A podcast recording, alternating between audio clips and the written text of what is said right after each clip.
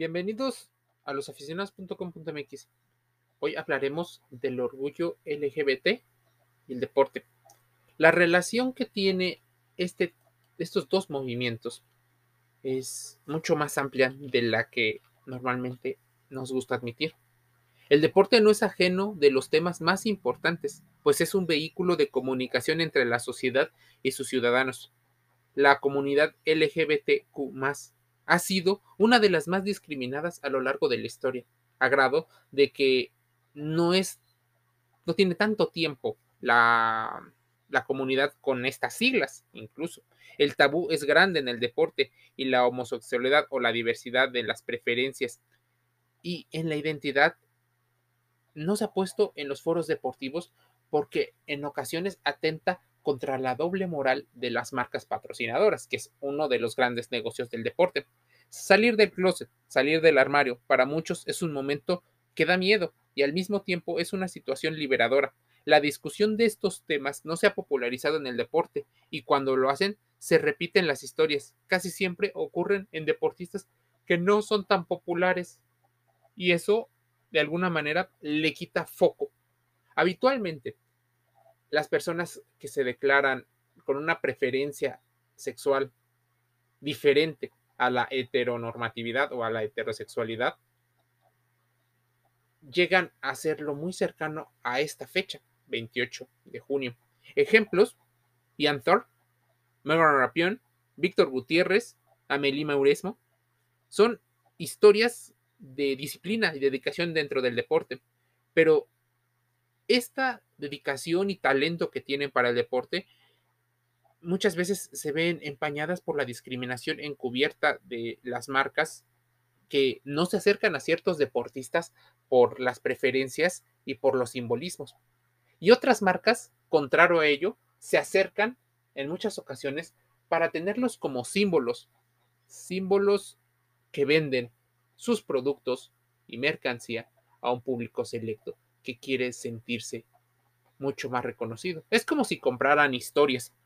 Ejemplos te podría decir muchísimos, pero las marcas lo saben y seguramente tú sabes alguna de las marcas que justo en estas fechas sacan mercancía relacionada con el Pride Day. La historia del Pride Day o la fiesta de la diversidad empezó en 1969. Sitúate en este ejemplo. Estás en la ciudad de Nueva York, en los Estados Unidos. Es la primera y la primera ola de la revolución eh, de las liberaciones y de las libertades. Y ubícate que había muy pocos bares o lugares donde la comunidad LGBT podía andar, ¿no? Podía desarrollar abiertamente sus preferencias o algunos de los movimientos. Las pesquisas o las persecuciones que hacía la policía de Nueva York o de otras ciudades en diferentes partes del mundo era muy grande. Estaba mal visto y aparte incurría en algunas situaciones legales en muchos países. Así es el, el bar en Stonewall la, la punta de lanza. Stonewall, Nueva York, 1969. A inicios del 60 empezó la represión en los bares gay en esa ciudad. Las personas abiertamente homosexuales no podían ejercer muchas profesiones, como medicina o derecho. Miles de personas eran arrestadas cada año por crímenes contra la naturaleza, así le hacían llamar. Bailar con alguien del mismo sexo se interpretaba como una ofensa lasciva.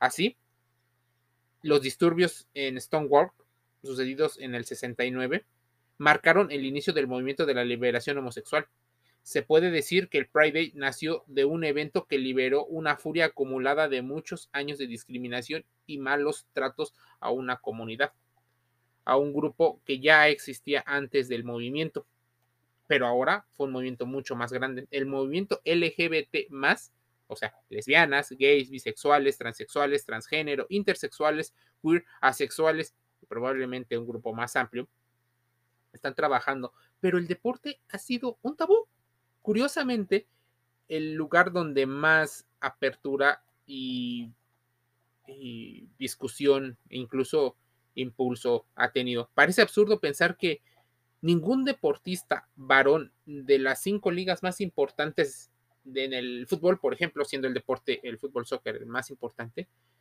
se haya eh, declarado en plena libertad de admitir su sexualidad. Mm, me acuerdo que había un, deportista en la Premier League que, que lo hizo. Día a día, decía, puede ser una absoluta pesadilla y está afectando mi salud mental cada vez. Se siente atrapado y temo decir la verdad sobre quién soy porque empeoren las cosas. Así, había un chico eh, que, bueno, de cierto renombre en declararse abiertamente gay y terminó suicidándose ante la presión que, que esto le llevaba en su mente.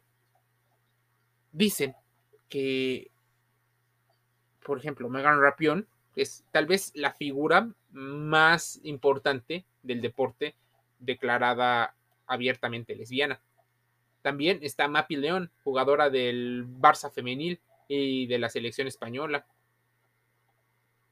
También existen muchos tabús asociándolo más, em, más libertad de expresión a las mujeres deportistas que a los hombres. Hay muchas más mujeres declaradas eh, abiertamente homosexuales que varones.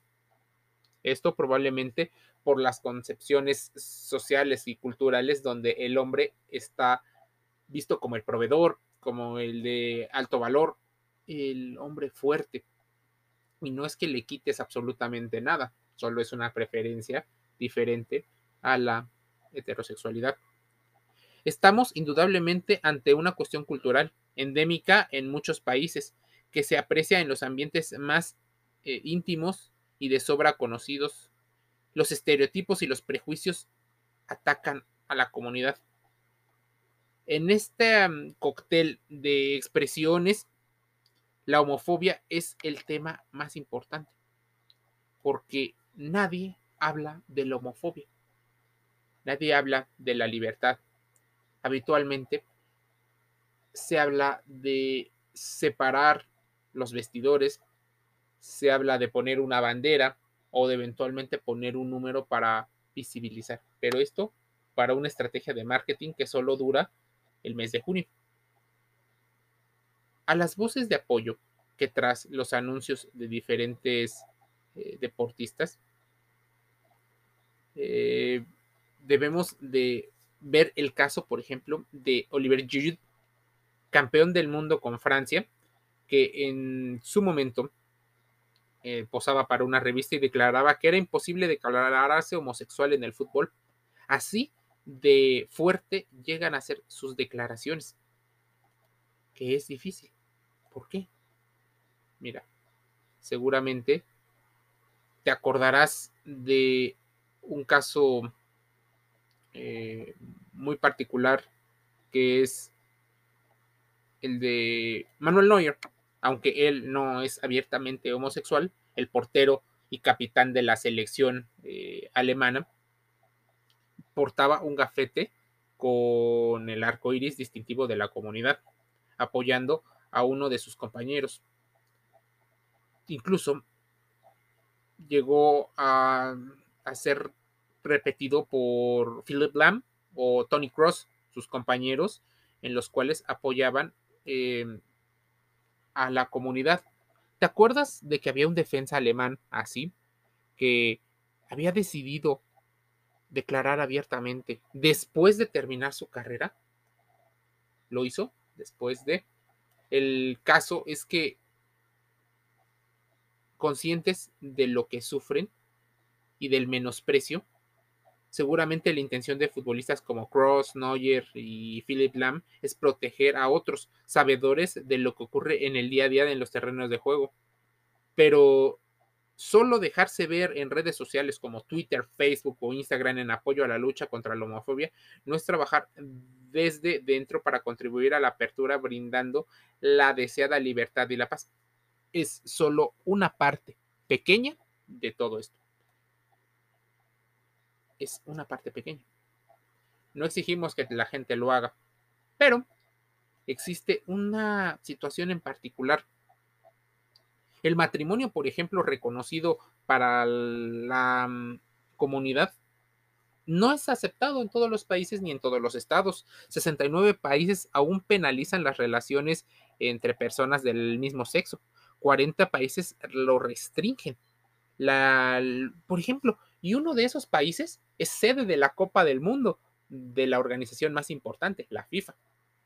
Así que Rusia y Qatar son países que todavía no tenían esa libertad. Así que les invitaban a las, a las personas de la comunidad no hacer actos abiertamente eh, homosexuales como era darse un beso o tomarse de la mano, porque podían ser eh, mal vistos por una comunidad fervientemente religiosa en sus países. Así que la liberación ocurre en muchos momentos. Incluso, déjame decirte una situación muy particular. La mayoría de las organizaciones civiles de no, lucrativas eh, apoya movimientos legislativos también son regidos por personas que pertenecen a la comunidad. Ellos con su interés muy particular de querer hacer mucho más inclusivo eh, varias leyes, han hecho un cambio en el sistema jurídico. Y no solo a favor de su comunidad, sino también en una forma de respaldar a mucha gente. A partir de esas leyes, otras personas pueden sentir mayor libertad de expresión. Y esa es donde el deporte tiene que apoyar, en la libertad de apoyar a otras comunidades. Y no solo con símbolos, sino también permitir foros de discusión, permitir que abiertamente deportistas puedan en un programa de apoyo incluso eh, psicológico o apoyo en la parte legal de social media o social media, donde sepan cómo van a ser eh, llevados estos temas cuando se declaran abiertamente gays, homosexuales, lesbianas o bueno, o alguna otra preferencia dentro de la comunidad LGBT. También un caso que estuvo eh, muy de muy en tendencia fue aquel deportista que era un gran atleta, un patinador eh, mexicano, el cual era campeón del mundo, era el mejor atleta en su disciplina. Y en un país o en diversos países, y este es el ejemplo de México, Jorge Martínez. Jorge Luis Martínez eh, era campeón, era el símbolo de muchas, eh, muchas personas. Pero en los medios deportivos no se difundía su mensaje. Y cuando se difundía, inmediatamente le ponían la etiqueta sobre su preferencia. Pasó como si fuera de moda y se dejó de hablar de su carrera. Solo se utilizó parte de su imagen para hacer contenido y solo cercano al 28 de junio. ¿Qué ocurre con esa situación? Bueno, las personas siguen teniendo, y en este mes del orgullo, como le llaman algunas, las representaciones políticas de diversos países trabajan para que en el deporte se evite expresiones. Ya la FIFA hizo recomendaciones e incluso sancionó a una selección, a la selección mexicana de fútbol, particularmente por un grito homófobo al cual era recurrente escucharlo tristemente atacando al, guardameta, al portero del equipo rival cada vez que despejaba. Parecía broma y entre broma y broma la verdad se asoma. Comunidades que son altamente discriminadoras y no solo con la comunidad LGBT, sino también con comunidades como los afrodescendientes, también con las comunidades de, que profesan otro tipo de religiones. Entonces, debemos de admitir que hay en muchos lugares donde la discriminación se oculta Y el deporte no debería de ser ese sitio que permita esas expresiones. Regular, sancionar a las personas que discriminen es una situación importante y permitir la libertad de expresión sin utilizarlo como un vehículo catapultador de ideas políticas sería lo ideal. El deporte no es una situación así, pero se ha utilizado de esa manera, como un vehículo que catapulta las ideologías de los grupos más poderosos. Te lo dejo para la reflexión.